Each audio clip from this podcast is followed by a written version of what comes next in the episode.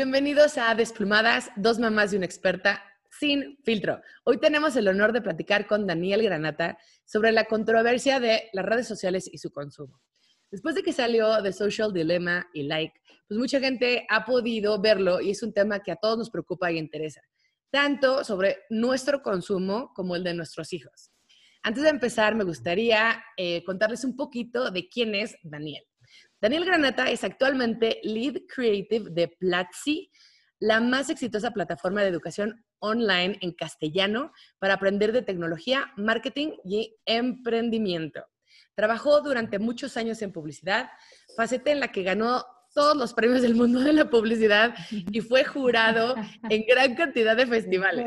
Granata también es futurista, conferencista, escritor de libros y columnista en diferentes revistas y blogs así como instructor en universidades y escuelas en España, Estados Unidos, Colombia y México. Es un tipazo y recién papá. Así que bienvenido, Daniel, a Desplumadas. Hola, gracias por la invitación, Paula. Encantado de estar aquí. Pues a ver, queremos empezar con tu opinión, Nale, porque todo el mundo está platicando de, oye, deberíamos de quitar las, las redes sociales de nuestra, nuestro celular, o si hay que usarlas, cómo usarlas. ¿Tú, tú en, o sea, en qué postura tienes sobre, sobre el tema? Eh, como adulto yo. Sí, y, y, también en plan familiar. Como, familiar. Eh, pues mira, mi estatus actual es, yo hace aproximadamente dos años eh, quité las notificaciones de mi teléfono, eh, lo cual es un gran cambio. Y ahora ya pasé directamente a borrar las aplicaciones de mi teléfono y ¿Es en serio? sí, y utilizarlas únicamente por eh, cuando estoy en la computadora. y el motivo es por el que, en, general, es creo que el teléfono es, es, un gran hacker de atención, específicamente las notificaciones. Sí. y, y, muchas de las ah, de los ah, ajustes que el teléfono trae por defecto cuando instalas alguna aplicación, eh, su negocio básicamente es ese, el intentar sacar y extraer la mayor cantidad de tiempo de, de, lo que tengas tú dedicado eh, para que lo transfieras a, utilizar esa aplicación, ¿no? Eh, que es como, la, es como la primera de las puertas eh, y una vez que estás dentro ya el juego se trata de que no te vayas, ¿no?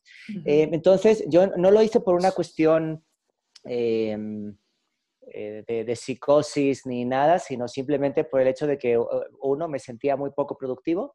Y dos, em, pues en algunas redes sociales a mí particularmente ya me aburren mucho y prácticamente no las uso. Y si las tengo todavía activas es porque tengo probablemente familiares, eh, pero no, no, no, no, las uso como a lo mejor hacía hace seis u ocho años. Entonces, pues ahora mismo es, ese es mi estatus, ¿no? Eh, y entonces, eh, pues digo, más allá de eso, creo que sí ha sido divertida la, la todas las... No quiero decir controversia es la palabra para al respecto de, de, de Social Dilemma, porque creo que no cuenta nada particularmente nuevo, lo cuenta además de una forma muy manipuladora, entonces denunciar la manipulación mediante más manipulación, pues es igualmente el mismo juego que se está denunciando. Em, pero más allá de eso, creo que el documental ha servido como un espejo donde de repente las personas nos hemos visto y hemos dicho, ¿cómo? Es, es, o sea, cuando te ves desde fuera, entonces te das cuenta de lo anómalo del comportamiento, ¿no? Y, aquí creo que, en, mi particular opinión, y aquí como anécdota para quien esté viendo esto, cuando Paola me invitó a participar y me preguntó qué opinaba de Social Dilemma, le hice como una cuartilla de por qué me parece que el documental es deleznable eh, y una muy mala pieza de, de información si lo que quieres es documentarte sobre este tema. Eh, pero bueno, no es el tema de la charla hoy, pero, pero lo que me pareció muy interesante es el hecho de, de todos eh, nos, nos, hemos visto reflejados y de repente no podemos creer que lo que vemos ahí sea lo que realmente hacemos, aunque sí es lo que realmente hacemos o hemos hecho en algún punto, ¿no? Eh, lo cual creo que extrae la conversación al respecto de las redes sociales como tal y la vuelve hacia nosotros, ¿no? que creo que es una conversación, conversación que no tenemos lo suficiente. Y, entonces, pues eh, yo mi opinión siempre ha sido, yo hablo desde quizá el, privilegio de haber tenido una computadora en casa desde que tenía seis años. Eh, entonces, para mí la computadora siempre fue un método de expresión y yo creo que hoy en día eh, privar a, los niños de acceso a tecnología es, es, es muy contraproducente, porque pues, eh, creo que es parte del entorno de todos nosotros y, creo que han de convivir con ella con, con naturalidad. ¿no? Eh, en el cómo se relacionan los, niños ya en un entorno de, una red social, por decirlo de alguna manera, pues yo ahí soy muy precavido, igual que soy muy precavido a la hora de con quién habla mi hijo o mi hija en un parque. ¿no? Entonces, eh, creo que ahí hay eh, el suficiente número de razones para que un niño pueda usar la tecnología como creador, creadora, y no tanto como consumidor o consumidora, porque ahí sí entras en un bucle eh, trágico, que no solo es por la computadora, o sea, ya quiero ver cuando empiece Disney Plus y estén todas las películas de Disney en fila en el stream, a ver cómo quitar a alguien de ahí, ¿no? Eh, pero creo que como todo, eh, al final, esto que voy a decir no es muy novedoso, pero creo que tiene que ver con el equilibrio. Y algo que a mí me pareció muy interesante, e imagino que como vosotros tenéis también descendencia, igual que yo, también ellas estarán, y ellos estarán viviendo esta fase pandémica de educación en línea, eh, que en, la que uno se cuestiona muchas cosas. Y, y, una cosa que me ha sorprendido mucho es cómo, por ejemplo, mi, mi hija mayor, Ana Lucía, que tiene ya ocho años, eh, ella maniobra y hace cosas donde cuando yo le quiero empezar a enseñar a hacer algo, ella me dice, no, es que es más fácil así. Y te lo explica, ¿no? Y entonces me hace pensar que por lo general la utilización que nosotros hacemos de la tecnología está basado en, parámetros y paradigmas antiguos. Y, los niños y niñas hoy tienen, una visión mucho más fresca y mucho más original y mucho más eh, pues nativa, voy a decir, porque han crecido con eso. Entonces, eh, hay una frase eh, de un escritor inglés ya fallecido, se llamaba Douglas Adams, eh, que decía que después de haber escrito mucha ciencia ficción, él había llegado a, la siguiente clasificación de, los, de, la, tecnología, y es que todo lo que aparece, todo lo que existe cuando naces te parece perfectamente normal. Lo que se crea entre tus 15 y 35 años te parece fascinante y probablemente tengas una carrera profesional en ello. Y lo que se inventa después de los 35 años para ti va contra el orden natural de lo, de lo que deben ser las cosas. O sea que para los que estamos aquí presentes, probablemente eso incluya el reggaetón, o las patinetas eléctricas o Snapchat, ¿no? Eh, no, hay de todo. hay de todo, ¿no? Sí. Eh, y, creo que em, a, ese respecto, creo que muchas veces los adultos, en mi opinión, le damos demasiada importancia a la influencia de la tecnología porque es una novedad para nosotros y en mi opinión pensamos que los niños también tienen esa fascinación con ella. Y yo creo que los niños no tienen esa fascinación con un teléfono como lo tenemos nosotros porque ellos han vivido siempre con uno y lo tienen al alcance, ¿no?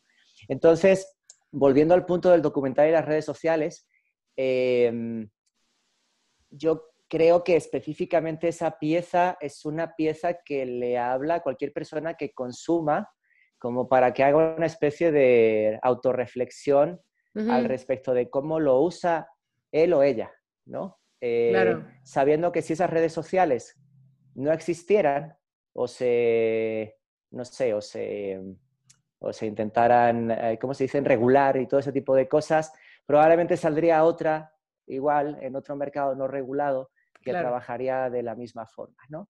Y, entonces creo que el documental habla sobre, habla sobre nosotros. Y todo el mundo está pensando, o me he encontrado con mucha controversia al respecto de lo malvadas que son las compañías tecnológicas, ¿no? Y, y entonces, y entonces eh, a, mí hay cosas que sí me han enervado mucho de ese documental, sobre todo es esta posición de que los aparentemente causantes del problema ahora son los arrepentidos, ¿no? Eh, Porque está lleno de arrepentidos, claro. es que el arrepentido es una figura histórica fascinante, ¿no? Hasta desde la época del cristianismo, antes de quemarte en la hoguera te ofrecían que te convirtieras para que por lo menos al morir Oh, eh, llegarás al, cielo. claro. Entonces, la figura del arrepentido históricamente es fascinante. Pero una cosa que a mí me parece muy divertida de ese documental es, hay un ejemplo concreto en el que se dice que la bicicleta, las redes sociales son malévolas al contrario que, por ejemplo, la bicicleta, y que a la bicicleta nadie le dice nada, porque nadie dice que la bicicleta puede alejar a las personas de su familia, lo cual es categóricamente falso, porque cuando salieron las bicicletas, la bicicleta es históricamente un artefacto de liberación femenina. Exacto. las bicicletas cuando salieron, había protestas masculinas diciendo que las mujeres se iban a poder ir lejos de eh, a, donde la viera el marido hacer lo que les pareciera. Y el agravante incluso de que porque estaban sentadas en el asiento podían obtener placer sin oh que se lo procurara un hombre. Entonces las bicicletas fueron instrumentos muy polémicos hace mm, ciento y pico de años, ¿no? Y, y, a lo que voy con esto es que cualquier artefacto nuevo siempre va a tener eh, detractores. Pero creo que postular la tecnología y, la creación desde una perspectiva únicamente de, un objeto que aliena, me parece que es muy superficial y me parece muy manipulador, ¿no? Y lo que me ha sorprendido es ver a tantas personas diciendo, wow, pues es verdad, qué malévolas son las compañías tecnológicas, like you don't know, y, sobre todo obviando el, sistema del que son parte, ¿no? Del que en el que esas compañías tienen que crecer a ese ritmo desmedido, haciendo cosas probablemente no muy eh, éticas a veces, porque es la manera en la que probablemente un inversionista le va a poner los siguientes 50 millones de dólares para poder seguir creciendo, etcétera, etcétera, ¿no? Nada de eso se cuenta en el documental. Entonces, eh, yo lo que veo es que el, documental al final deja una visión muy distorsionada de cuál es nuestra relación con la tecnología hoy. Y siento que como adultos nuestra ignorancia en tecnología nos impide aleccionar a los niños en, nada que tenga que ver con ella, ¿no? Eh, entonces, nosotros usamos la tecnología, yo no quisiera transmitirle a mis hijos eh, el miedo que me causa la tecnología, sino que me gustaría transmitirles las oportunidades que la tecnología puede procurarles, ¿no? Y, creo que esa es, ese es en general mi, mi visión al respecto. Entonces, yo soy más productivo ahora mismo sin redes sociales.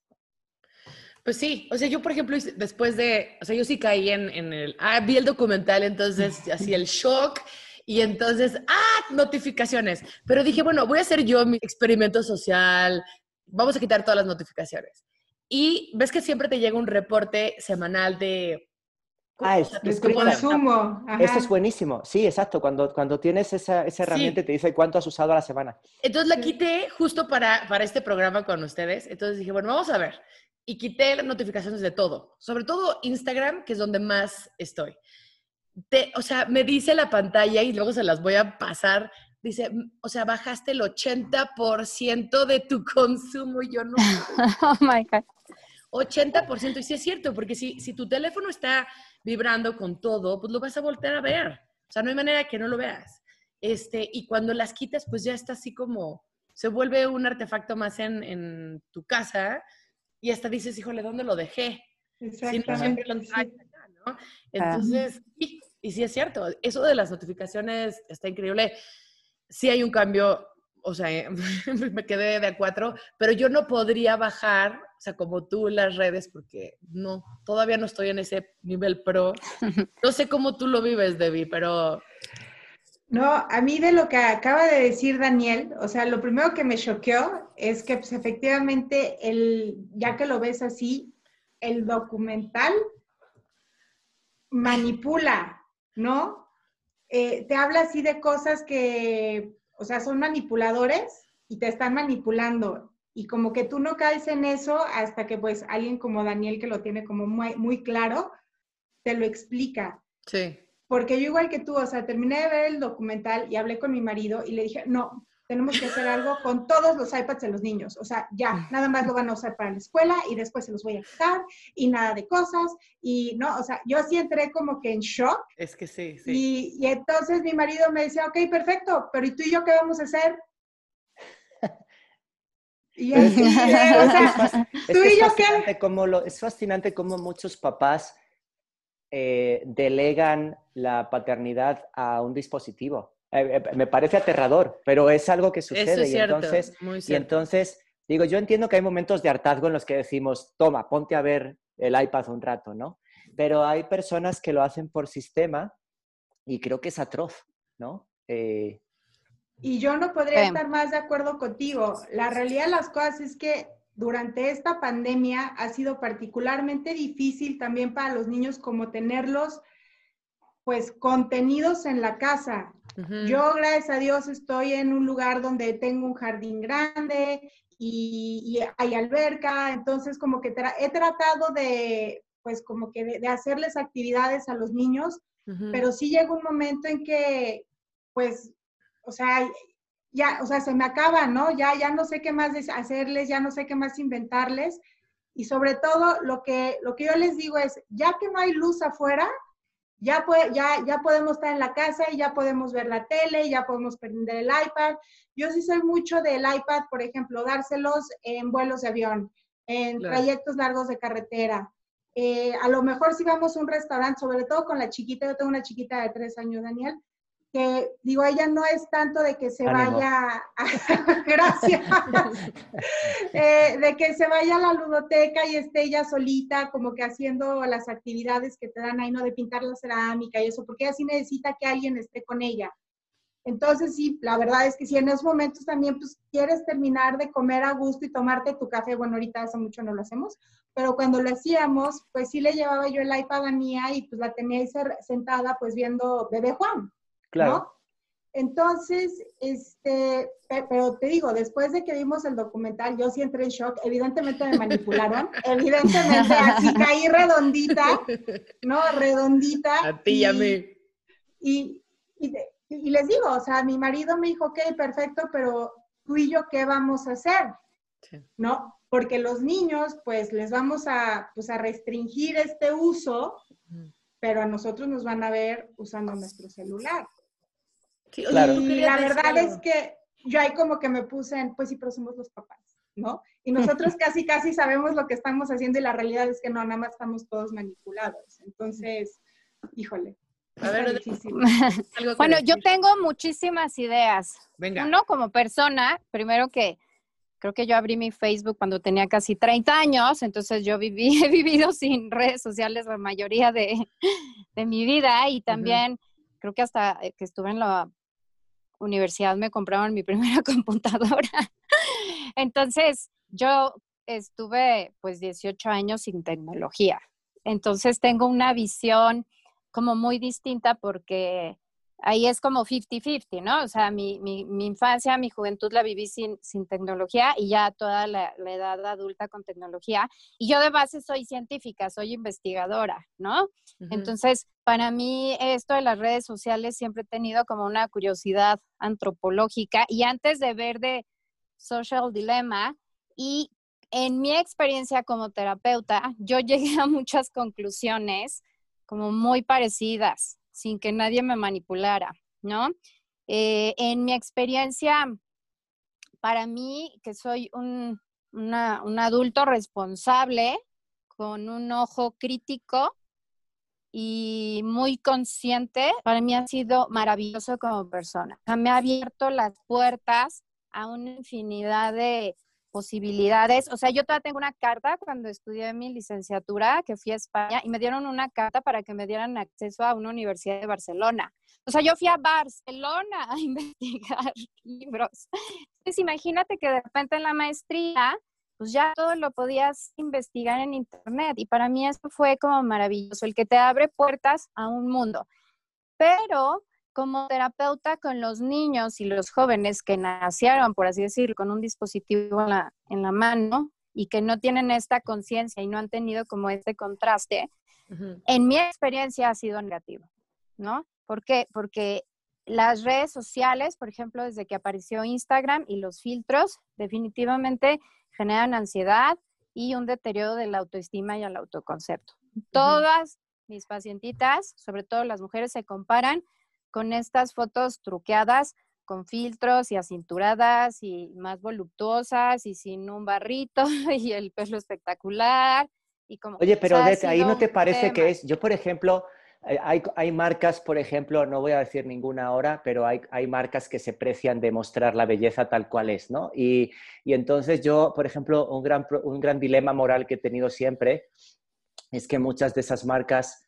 Eh, o sea, básicamente la industria de la publicidad para mujeres está fundamentada en explorar cada posible carencia emocional o física que tú puedas sentir, ¿no? A mí una cosa también que me, ha impresionado mucho es el tema de eh, una mujer, por muy buena mamá que sea, nunca se considera lo suficientemente buena mamá para sus hijos. 100%. encuentra algo en algún sitio donde hay una que le hace no sé, Reiki con, no tengo ni idea, a los hijos de no sé qué piedras, De y de repente dices, ah, mierda, yo no hago Reiki con piedras de no sé qué, le estoy fallando a mi hijo. Entonces es un hueco que nunca se llena. Entonces, estoy completamente de acuerdo contigo en que hoy las redes sociales están fomentando una serie de patologías y yo creo que ha de ser totalmente terrible ser adolescente hoy en día y estar viviendo pendiente de los likes. Pero, pero siento que muchas de las dismorfias que se están generando como patología, y tú sabes más de esto que yo, ¿no? Pero eh, ¿no te parece que son las mismas que existían eh, desde las páginas de una revista hace 25 años, nada más que ahora están aumentadas? No, te voy a decir porque por la exposición. O sea, mm. eh, creo que en mi juventud no vi, o sea, no estábamos, no teníamos la revista de moda, ¿no? Constantemente justo notificándonos, ve esta chava, ve esto, ve este cuerpo. o sea, ah, igual ibas al salón de belleza, al doctor, veías la revista y decías, ay, sí, qué guapa. No había tanto Photoshop, eran más, un poquito más reales, sí había, pero no tanto. En mi juventud, si esa, ah, le está bonita, dejabas la revista en el mostrador, quizás si te gustaba mucho la comprabas en tu casa y se acabó. No estabas constantemente todos los días, todo el tiempo. Entonces yo sí siento una como sobreexposición a estos modelos irreales. Eh, ahorita en TikTok, por ejemplo, lo que yo veo que es que sí está de moda. Yo me meto a todo y de verdad por en muchas cuentas por acaparar mi nombre, porque también no me gusta que nadie más tenga como mi nombre en redes. Eh, y muchas veces yo no hago contenido, pero me gusta estar informada sobre qué está de moda y qué hay y que ven mis pacientes para poder tener este contacto. O sea, ahorita, por ejemplo, en TikTok, lo que, y esto fue a raíz de una paciente, fue que está de moda exhibir las cirugías plásticas, ¿no? Entonces, este, y entonces antes a lo mejor sí mostrabas como un cuerpazo y no, no decías nada, ahorita está como de moda, miren, y así es la eh, liposucción y se ponen con fajas y con los drenajes, el antes o el después. A mí me impresiona, por ejemplo, ahorita TikTok, eh, el número tan enorme de vistas de videos de likes. O sea, es, a mí me, me impresiona, ¿no? Y, finalmente yo siento que, como bien decías, con quién habla tu hijo en el, en el parque, es como muchísimo más fácil monitorear con quién habla tu hijo en el parque o en su escuela y quiénes son sus amiguitos. Ahorita, tener la, o sea, yo siento que como dice él, es un equilibrio y es tener límites. Y sí, yo estoy completamente a favor. Eres menor de edad, sin contraseñas y monitoreo. Punto. O sea, ¿por qué? Porque en mi experiencia sí ha habido suicidios, autolesiones, eh, bullying cibernético muy fuerte y un chorro de cosas cuando los hijos están ahí sueltos, porque si no es como subirte a un auto. O sea, cuando tú le das un dispositivo a tu hijo, le estás dando la libertad de que se suba al auto de cualquier coche, de cualquier parte del mundo, a platicar con quién sabe quién. Claro. ¿Sí me explico? Entonces, eso a mí sí se me hace súper peligroso. Y yo, en mi experiencia, yo sí veo que la mayoría de los papás, como bien dicen, eh, por ejemplo, de mi generación, que no son tan buenos con la tecnología y que no saben supervisar, no saben lo que sus hijos se hacen. Yo establezco relaciones de confianza con mis pacientes muchas veces le digo, ay, me dejas ver tu, tu conversación y me encuentro cosas terribles que los papás ni, ni por aquí. Siento que es un arma de doble filo, algo maravilloso que te puede abrir las puertas a ciencia, tecnología, conocimiento, educación, pero por el otro lado te puede abrir las puertas a ti o a tu hijo a cosas muy peligrosas, muy patológicas y muy obscuras. En mí, eh, desde mi eh, experiencia. Yo, yo regresando al tema de los papás, em, yo, mi hija mayor no es mi hija biológica, la conocí cuando tenía un año y nueve meses, y siempre voy a recordar mucho la primera vez que la vi usando un teléfono, que se lo tomó a su mamá y empezó a moverlo. Y yo me quedé fascinado, ¿no? De ver cómo una casi bebé estaba utilizando el dispositivo. Y durante mucho tiempo yo siempre decía que, que no era lo mismo verlo en un vídeo ajeno de alguien, de un, ¿no? Eh, de, por ejemplo, ver el típico vídeo de un bebé, ¿no? Que intenta hacerle como swipe a las páginas de una revista y, no, y, no, pasa nada, ¿no? Luego lo que me pasó fue que em, recuerdo también los momentos en los que empezó a leer, ¿no? Todos aquí hemos visto como nuestros hijos pequeños, hay un punto en que las neuronitas les empiezan a conectar, ¿no? Y es, es, muy mágico verlo, ¿no? Y, y empezar a ver que em, tome un libro, yo por eso una gran, mi, esposa y yo somos bastante eh, eh, gitanos en cuanto a nos mudamos cada dos por tres, ¿no? Entonces casi todos nuestros libros estaban regados por ahí por el suelo y yo en, esta, en, el, en el domicilio en el que estamos ahora sí me empeñé mucho en que tuviéramos un librero enorme de estos, uno para las, para las sesiones de Zoom, ¿no? no, no, lo tengo ahora porque está usando la niña para sus clases, ¿no?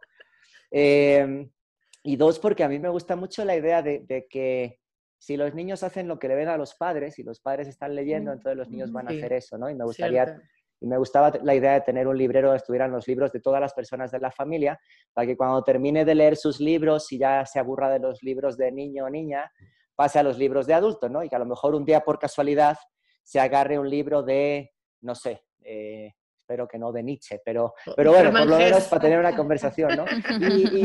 Y, al, punto de lo que voy con esto es que eh, si bien es, es muy fascinante ver a un niño usando tecnología, es mucho más fascinante ver cómo descubre el mundo con sus ojos.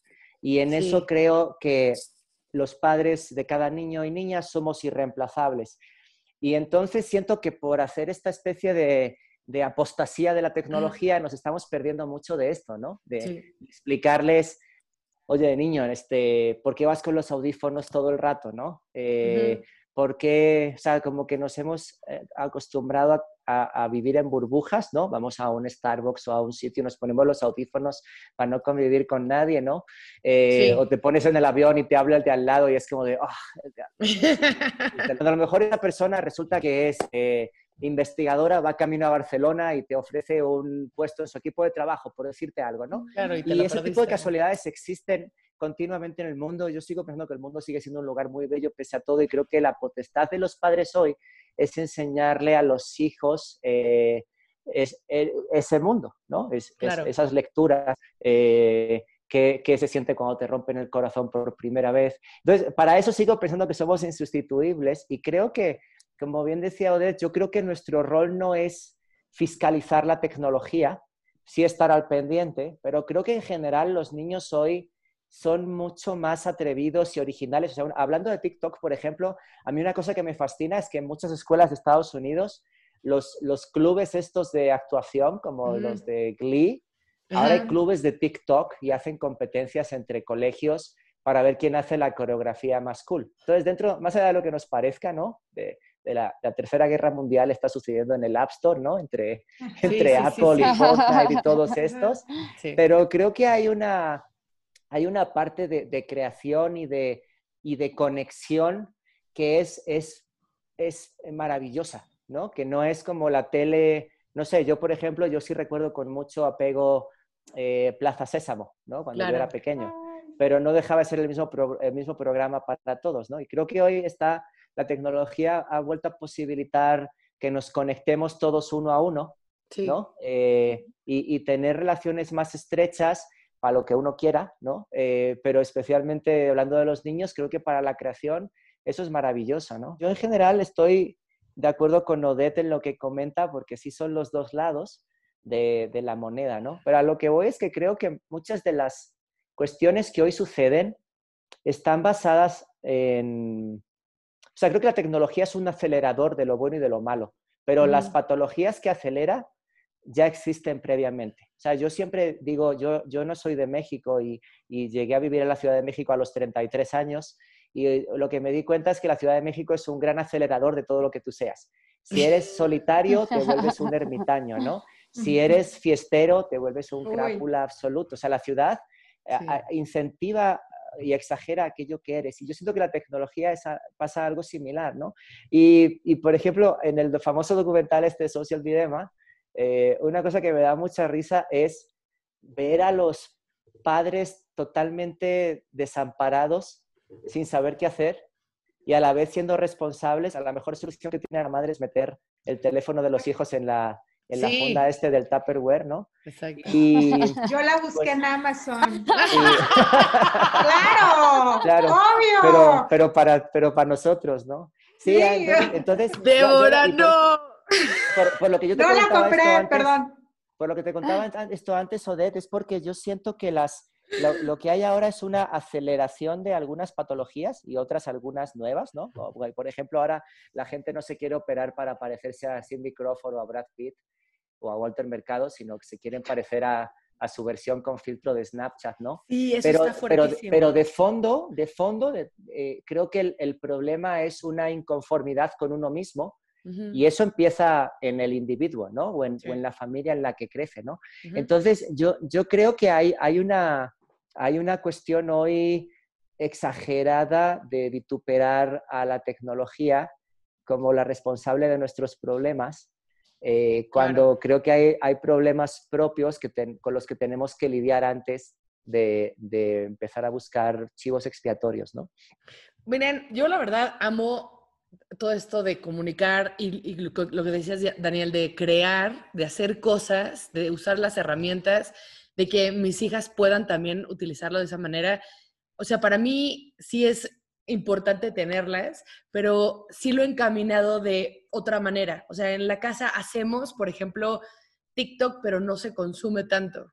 Entonces, en la pandemia sale todos estos bailes, entonces Carolina nos enseña, o sea, Carolina de 11 nos enseña a Sofi de 8 y a mí a hacer los, ya sabes, bailes y lo que tú quieras. Entonces hacemos un momento de, de unión.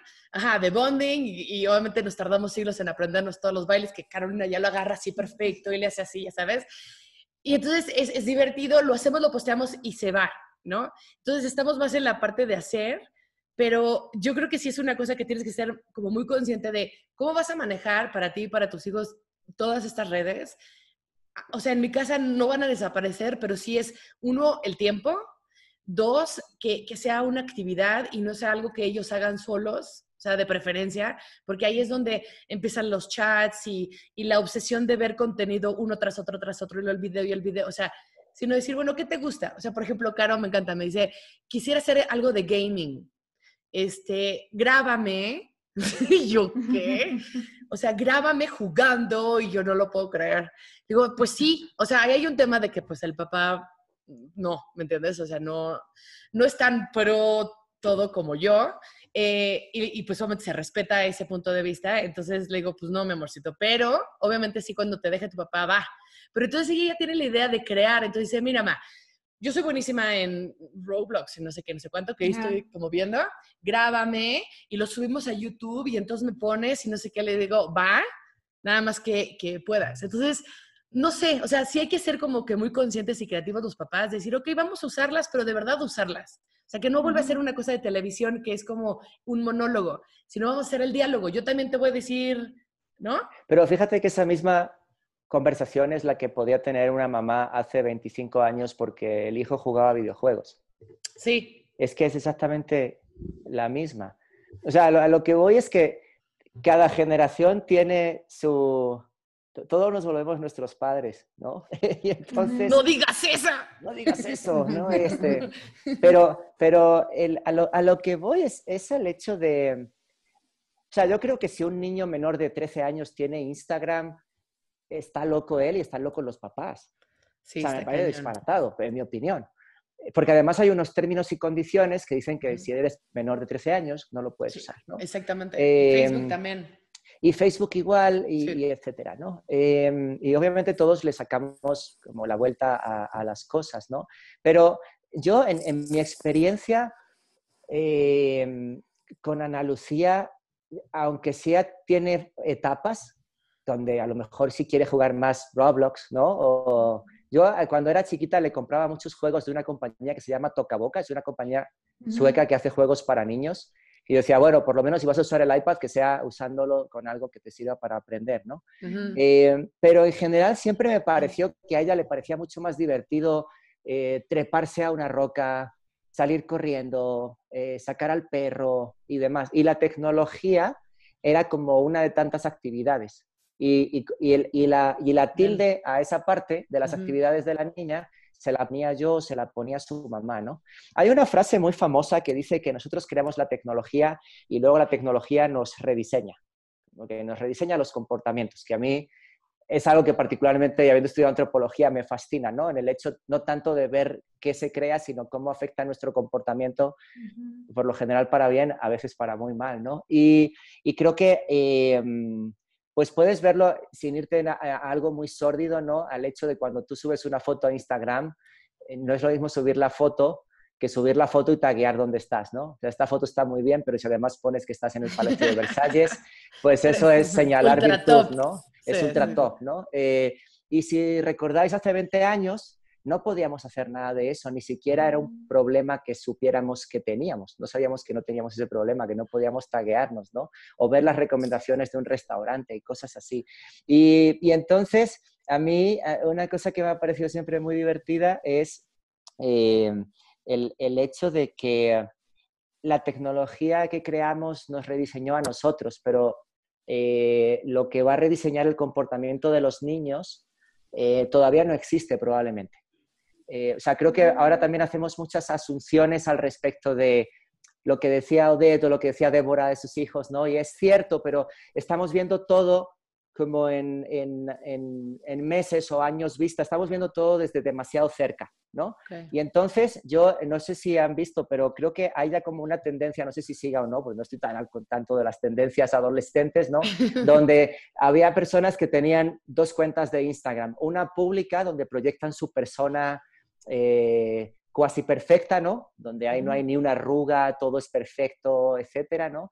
Y luego hay otra cuenta con acceso restringido, con candadito, donde suben fotos más distendidas y menos estresantes, porque pues, si han visto alguna vez a un o una influencer tomarse una foto, si los han visto en el acto, es, es tremendo, o sea, es un esfuerzo terrorífico de ver a alguien buscando la foto perfecta y no logra tomarla, ¿no? Entonces yo lo que creo es que eh, probablemente si te tocó ser adolescente en estos años, perdón por lo que voy a decir, es una mierda. O sea, qué horror, qué horror. O sea, bastantes traumas tiene la adolescencia per se, como para decir, meterle un aumentativo digital, ¿no? Eh, que haga que te juzgue a alguien que ni siquiera conoces por un motivo que ni siquiera te importa, ¿no? Pero creo que también esto va a pasar y yo esperaría que la generación de nuestros hijos eh, primero haga que el reggaetón ya no esté de moda, Ay, el reggaetón pase a ser así como un género ya del pasado. Yo le digo pornocumbia. Imagínate que Maluma, que diga, nada, Maluma es para viejos, ¿no? Eso me encantaría, lo vamos a ver suceder. Y al mismo tiempo creo que también ellos van a encontrar una forma de relacionarse em, entre ellos y con las herramientas que no es como la que estamos viendo ahora. O sea, creo que cada, método, cada medio eh, exige su propia maduración por parte de quienes lo usan. Entonces, obviamente, también si piensan en Facebook o pensamos en Facebook, pues Facebook es hoy lo que todos nosotros que tuvimos cuenta en Facebook durante tantos años hemos hecho de Facebook, ¿no? Vídeos de gatitos, eh, noticias escandalosas, desapareció no sé quién, eh, una foto de un perro y, todo eso es Facebook porque lo hicimos nosotros. Entonces yo quisiera pensar que también a lo mejor mirando a 10 o 15 años vista, las herramientas no van a seguir utilizándose con el propósito que tienen hoy, pero no porque esté bien o mal, sino porque los niños hoy nos van a ver y van a decir, oh, esto, es, esto, es, un aburrimiento horrible, yo no quiero hacer esto, yo lo que quiero es bailar en TikTok y, y hacer... Bueno, de hecho los, los, jóvenes ya dicen, ay no, Facebook qué aburrido, es como de Facebook, es, Facebook es para, sí, Facebook es para... Es de nuestra generación. Exacto, ¿no? Entonces me, me parece que también... Eh, estamos viendo todo desde muy cerca, ¿no? Eh, hay por ahí una disciplina que se llama prospectiva, que trata de, estudiar los escenarios posibles y, deseables del futuro, ¿no? Y, algunas, y hay muchas teorías dentro de eso, ¿no? Y hay una de ellas que dice que si quieres saber lo que va a pasar dentro de 10 años, tienes que mirar 20 años para atrás, ¿no? Y así, si quieres mirar X años hacia adelante, tienes que mirar 2X años hacia atrás para entender no solo las herramientas, sino también eh, los contextos económicos, ¿no? Eh, eh, etcétera. por ejemplo, ahora, pues si en, no sé, si, tú querías cambiar el mundo hace 10 años, eh, creabas un startup y te querías ir a Silicon Valley, ¿no? Pero si querías hacer eso hace 60 años, hacías una banda de rock. Y si lo hace siglo y medio, creabas un partido político. O sea, el, punto es que si alguien quiere cambiar el mundo hoy, probablemente no será de la forma en la que lo hacían hace 30 o 40 años. Y creo que eso todavía no lo hemos descubierto. Entonces, yo, yo soy hijo único y soy hijo único además muy no, no, quiero decir neurótico, pero creo que sí tengo algún tipo de, de, trastorno obsesivo, tengo algún tipo de TOC con respecto al orden, ¿no? Y, yo veo, por ejemplo, a mi hija y es, eh, ella es una explosión de colores. Eh, y entonces he, aprendido, por ejemplo, a, convivir con esas explosiones de desorden, aunque yo por dentro estoy así como... ¡ah! sí, pero, pero pienso por otro lado que quiero que ella sea todo lo expresiva que pueda llegar a ser, ¿no? Entonces creo que nuestro rol también es ese, el, el como papás, el, el, procurarles a los, a los hijos de, de una de la mayor posibilidad de expresión que tengan en, aquello en lo que quieran ser, ¿no? Y eso creo que incluye la tecnología. Y obviamente, pues, insisto, es como de, pues, papá, quiero ser bailarín y me voy al parque a practicar, pues no te vas a ir solo, pues no debieras hacerlo tampoco con, dándoles un teléfono, ¿no? Eh, y entonces creo que es ahí donde, donde nos está como a lo mejor fallando el, la, la, maniobrabilidad con los, con los hijos. Oigan, respecto a la pornocumbia que hablaban, ya hablando de, porno, que es un gran motivo de consulta en niños y adolescentes de, ah, llegó y vio este, o sea, de, motivo de consulta, yo he tenido, o sea, yo le debería de dar regalías a, todos estos videos inadecuados porque los niños sí se trauman y llegan a, terapia, lamentablemente, digo, para ellos. Eh, eh, por ejemplo, y en esto que decías que exacerba los problemas de antes, o sea, si antes un chavito quería ver, no sé, mujeres desnudas, pues se robaba la revista del papá o iba y se robaba la revista del puesto de periódicos y al final del día salían mujeres más o menos naturales, desnudas eh, y ya, bastante, desde mi punto de vista, bastante sanito. Y lamentablemente hoy, si un niño tiene una curiosidad y tiene un dispositivo electrónico, se puede encontrar con las perversiones más desagradables que hay en, este planeta en tres segundos.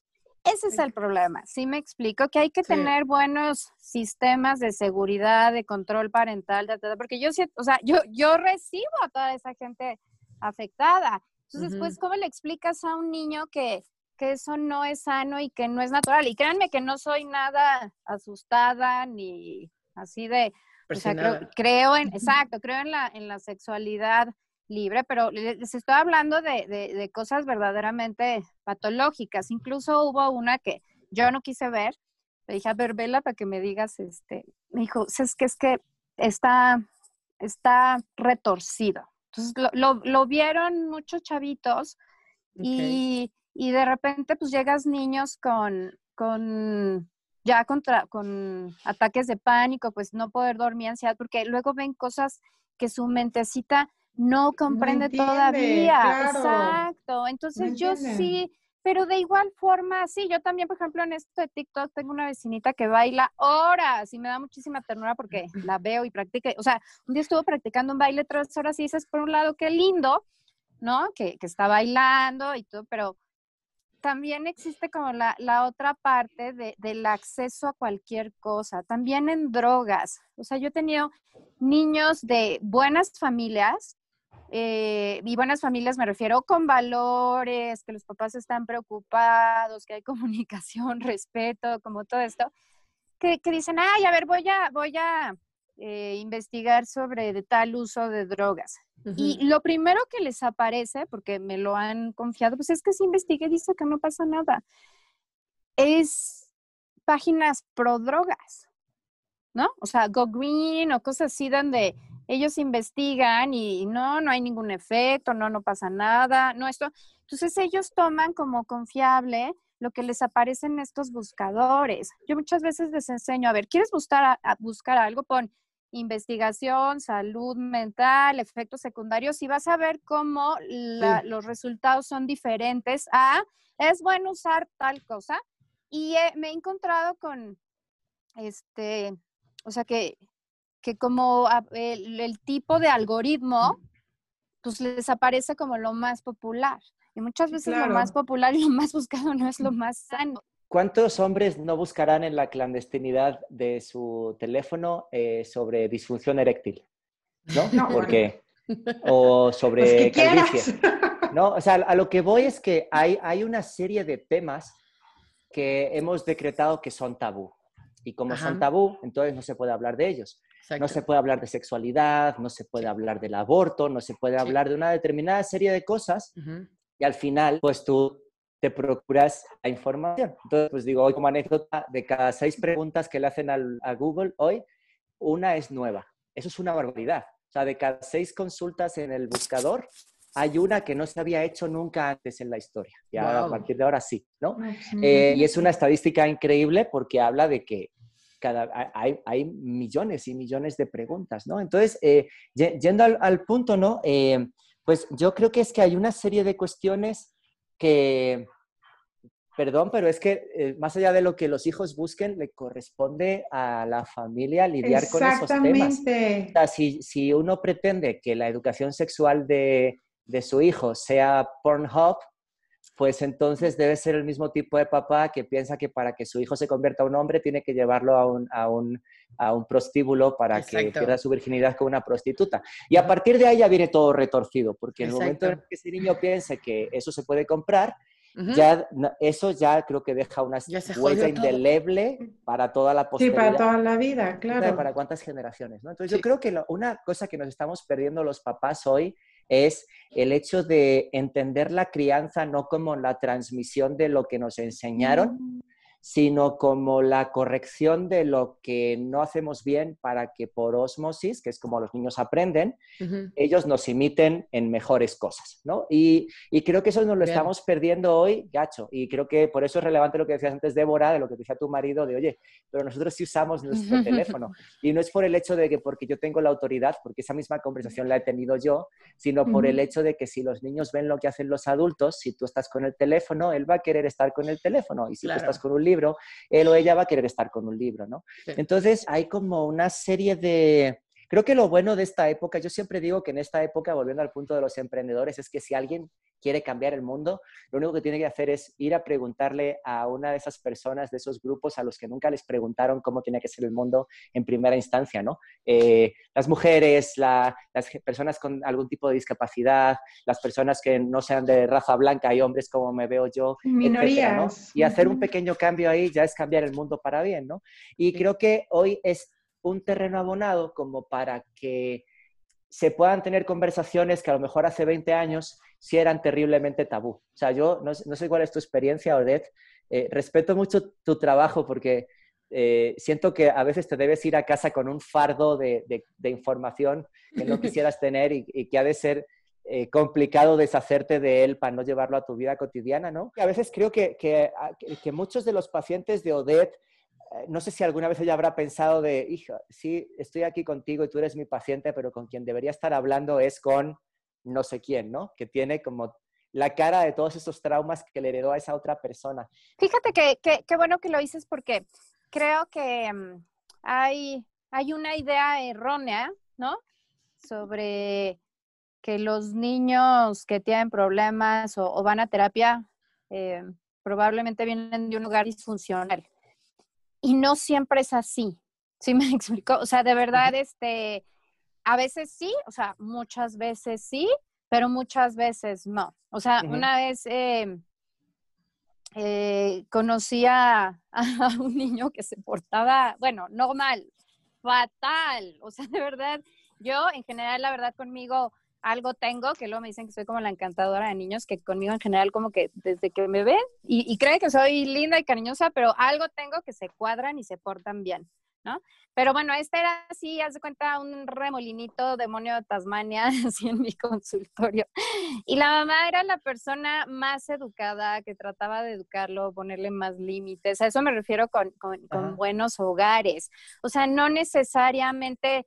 Eh, claro Exactamente, muchas veces sí, o sea, muchas veces hay hogares, y familias disfuncionales y obviamente el niño carga, carga con todo. Y, eh, yo, pensaría que muchas veces tiene que ver en, yo, creo que tú eres mucho más joven que, que, nosotras, porque tu computadora fue a los seis años, entonces creo que los papás más o menos de mi generación, creo que el gran impedimento que tienen es que sí no se han actualizado en la tecnología y no saben cómo regularla. Entonces, al final del día, eh, la familia, y esto aguas, porque eh, creo que todavía no llegas a la adolescencia. En la adolescencia, lo que más influencia tiene en un hijo no son sus papás.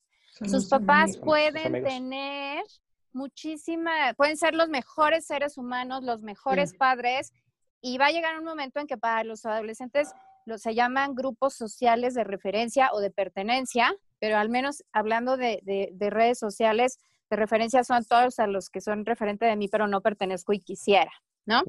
Estos grupos sociales de referencia se van a convertir en una gran influencia. Entonces, perdón, pero tú podrás ser un papá muy intelectual y lee y el niño te va a estar viendo leer y ¿qué crees? Va a decir, ay, no, mi papá, qué aburrido. Fulanito que tiene quién sabe cuántos millones de seguidores, se corta, me voy a cortar. Así funcionan los adolescentes, muchos lamentablemente. Y sí traen algunas cositas, pero sí pueden ser como realmente em, beneficiosas y peligrosas. Por eso es como dices tú, eh, qué tanto le das a los niños, cómo limitas.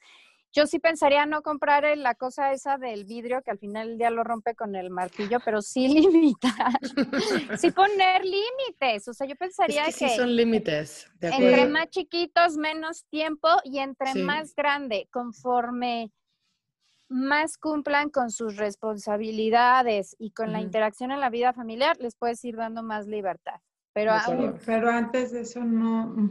O sea, tiene que ir como increyendo, ¿no? Entonces, este, sí, sí no los puedes excluir definitivamente, pero tiene que ir siendo limitado, supervisado, explicado, como dice Ana, acompañado como dice también Debbie, este, con el ejemplo propio. Y es un proceso bien difícil al que y esta conversación al que todos los papás le tienen que entrar. Esa es mi opinión, ¿no? Pero es que luego esa parte es muy difícil porque, por ejemplo, Ana, no sé las amigas de tus hijas, pero Maya, mi hija que va a cumplir 11 años, es la única que no tiene celular. Igual, ¿eh? Entonces es una tragedia, porque es así de, mamá, es que yo soy la única que no tengo celular y es que no necesitas un celular. O sea, ahorita tú no necesitas un celular, tienes tu iPad y, pues digo, con eso harás lo que tienes que hacer. Es que es para llamar, mamá, pues aquí tienes uno del Oxxo. O sea, es que ni eso, porque del mismo iPad te puedes comunicar con ella por el, por el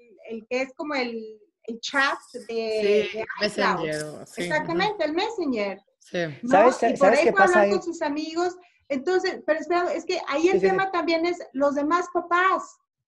¿no? Sí, no ayudan. entonces es una lucha, o sea, es, es, pelearte con los molinos de viento, ¿no? Porque tú por un lado dices no, pero por otro lado este, todas las amiguitas ya tienen el celular y a él le parece la cosa más espantosa porque es la única de sus amigas que no tiene celular y yo he visto a las chamacas con celular, o sea, de hecho, una amiga que tengo ahí en Instagram una vez hizo una fiesta de su hija, su hija es un año más chica que, que Maya, y se le hizo así como muy simpático, ay, para que las niños, los niños no perdieran su celular, se los recogía a la entrada, y era una canasta repleta de celulares, pero aparte celulares así, la última generación, o sea, yo no tengo ese celular, para que me entiendan, y estas eran chamacas de 9, 10 años. Pues entonces, entonces como que también dices, o sea... Es que nosotros somos la generación de papás que nos da miedo decirles no a nuestros hijos. O sea, como que a nosotros igual no nos dieron tanto, ya lo sé, pero o sea, si tú vas y yo voy a reuniones igual que tú, igual mis hijas no tienen celular, lo van a tener hasta los 13 años y todos los días es un issue. Digo, ay, ni modo, así, así te tocó la vida. Pero, pero sí, le, o sea, me atrevo a decir no, aunque se enojen, aunque, no, a ver, aquí hay reglas. Nada más van a tener X horas eh, de tiempo de pantalla de juego. Va a ser en un lugar público. Yo, si quieren estar en, por ejemplo, en, en Roblox, sí, yo estoy viéndolas o sea, no es nada de que me voy al cuarto, o sea, se van a su cuarto a hacer, no, no, no, no. Exactamente, no, no me encierro. mi mamá es del, de la FBI, está loca, sí. Así es esta casa. Eh, si quieren esto, pues esas son las si reglas. quieres. pero sí tenemos que decirles cómo hacerlos. O sea, a los papás de verdad les da pena o miedo o lo que sea, entonces dejan la libertad total, que es un error. Yo, o sea, lo, lo que a mí de repente me ha tocado ver es que de veras les da flojera. O sea, el, no, no puedes tener este, por ejemplo, Manuel, mi hijo, ¿no? Es amante de Roblox y de Minecraft. Así, él podría jugar eso desde que se despierta hasta que se duerme. Y tiene amiguitos que pues también están conectados todo el día. Entonces de repente yo le digo a Manuel, ya, tú ya jugaste tu hora y media, dos horas, ya se acabó, vete a jugar, vete a la alberca, vete a... Pero me dice, no, porque es que mis amigos están jugando. Y entonces lo que, entonces ahí es la lucha de, y de repente sí me han llegado a hablar las mamás así de, ¿dónde está Pocha? ¿Por qué no está jugando? Y yo, bueno, pues porque él sí va a hacer otras cosas, ¿no? entonces te digo, es una locura. No sé si es la flojera también de los papás de entrar en esto de, oye, ya no vas a jugar y el niño claro que se va a discutir, te va a discutir, claro que se va a enojar, claro que te va a pelar los ojos, ¿no? Pero, o sea, como yo siento, pues pues, nosotros somos los papás y nosotros les tenemos que enseñar mientras estén chiquitos. Ya cuando ellos sean grandes, que tomen sus decisiones. y te pues, van a preguntar. Exactamente. Y tú vas a esperar que en este momento todas las bases que les diste cuando eran chiquitos, pues los lleven a ser buenas personas y a tomar buenas decisiones, ¿no? Pero digo, como que yo siento que en esta generación de papás, como tú dices, Ana, o sea, si es ese, esa lucha, ¿no? De que estamos las mamás como tú y yo, de no vas a tener celular hasta que tengas cierta edad, y los otros que tienen celular hace tres, cuatro años. Sí, sí, ¿no? En esa situación de, de, los papás a los que se les dificulta decir no, hay también una industria eh, donde el capitalismo está aprovechando esa, culpa como para, para no decir que no, pero sí capitalizarla, ¿no? Yo recuerdo eh, en alguna de estas islitas que hay en los malls, ¿no? Estos teléfonos que le pones al niño para que esté localizado y le puedes mandar un mensaje como si fuera ah, walkie-talkie, esas cosas, ¿no? Que es, que es una especie de forma de nuevo de, de... Creo que no se hace con mala intención nunca ningún tipo de esos dispositivos, pero al final la, la, el mensaje que se envía es como eh, delegar en un dispositivo el, el, cuidado y la paliza que es ser papá o mamá, ¿no? y entonces a mí siempre me hicieron muchas gracias esos dispositivos, ¿no? Porque era de, de, ah, pues es que vas a estar para cuando yo te quiera llamar, ¿no? Y, y luego te pones a pensar desde el punto de vista del niño o niña, ¿no? Y es claro, ¿por qué diablos voy a tener que dejar de estar jugando con mis amigos? Exacto, si yo quiero para que tú me, para que tú me llames, ¿no? Em, sí, sí, sí, entonces sí hay, hay como una no sé, creo que es, un tras, hay una especie de como de salto cuántico generacional ahora donde están pasando muchas cosas, eh, donde lo que yo creo bueno que está pasando es que eh, muchas cosas que antes estaban ocultas ahora están destapadas y, creo que ya es potestad de, de cada cual el hablarla con sus hijos o con otros padres. Y yo a mí sí me sorprende mucho eso, a lo mejor cuando iban los, todavía los niños a la escuela presencialmente, ¿no? De, ver a esperar a, estar, esperar recoger a mi hija y de repente ver a niños y, y, nada más los recibe el papá o la mamá, le dan la mochila y sacan el teléfono, ¿no? Y con nueve o diez años, a mí eso me deja estupefacto y, no sé tampoco qué hay eh, para con 9 o 10 años estar viéndolo ya en un teléfono además de última generación, ¿no?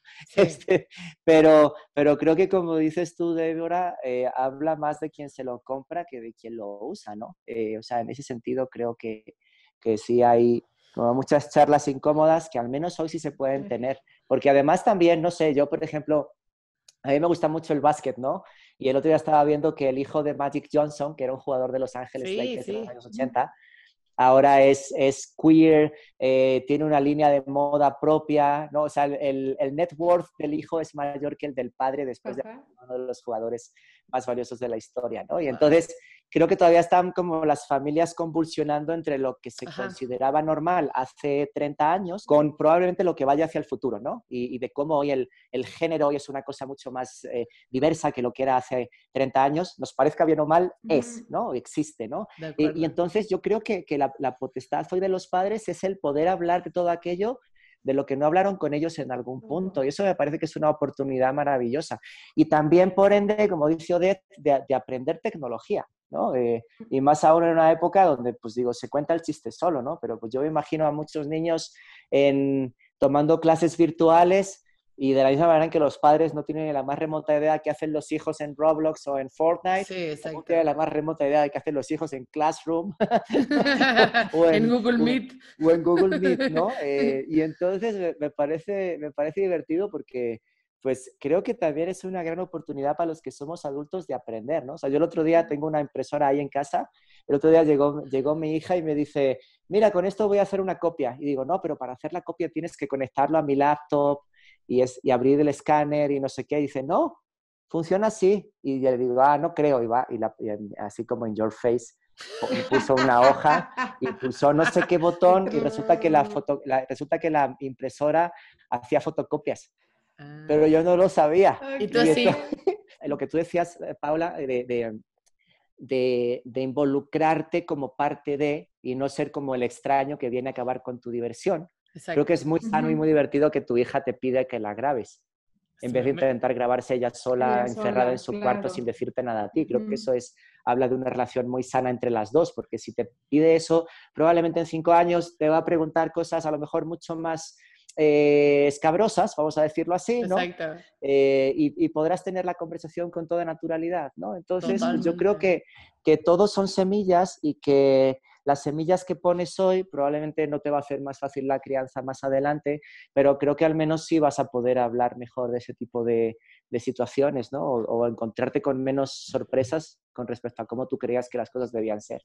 Oiga, pues gracias a los tres, porque esta fue una plática buenísima. Yo tenía unas ganas de platicar contigo, Daniel, de este tema, porque sí es importante sacarlo a la mesa y que todos lo escuchemos y, pensemos, o sea, cómo lo vamos a usar, qué tan presente tenemos que estar, es bueno o malo, notificaciones. Yo creo que hay muchos puntos que la gente va a, cuestionarse eh, de escuchar el programa y gracias por venir. Yo sí tengo algo que decir hasta el final y es... a ver, dime, em, dime. Y es, eh, como ven, yo no me callo ni debajo del agua. Cuando me callo me salen letreros en Zoom. Eh, pero en, en, dos temas que se tocan como a 10.000 pies de altura, esa ignorancia de los papás con respecto a la tecnología que usan sus hijos es la misma ignorancia de los adultos que tienen incertidumbre al respecto de si un día un robot los va a reemplazar o no.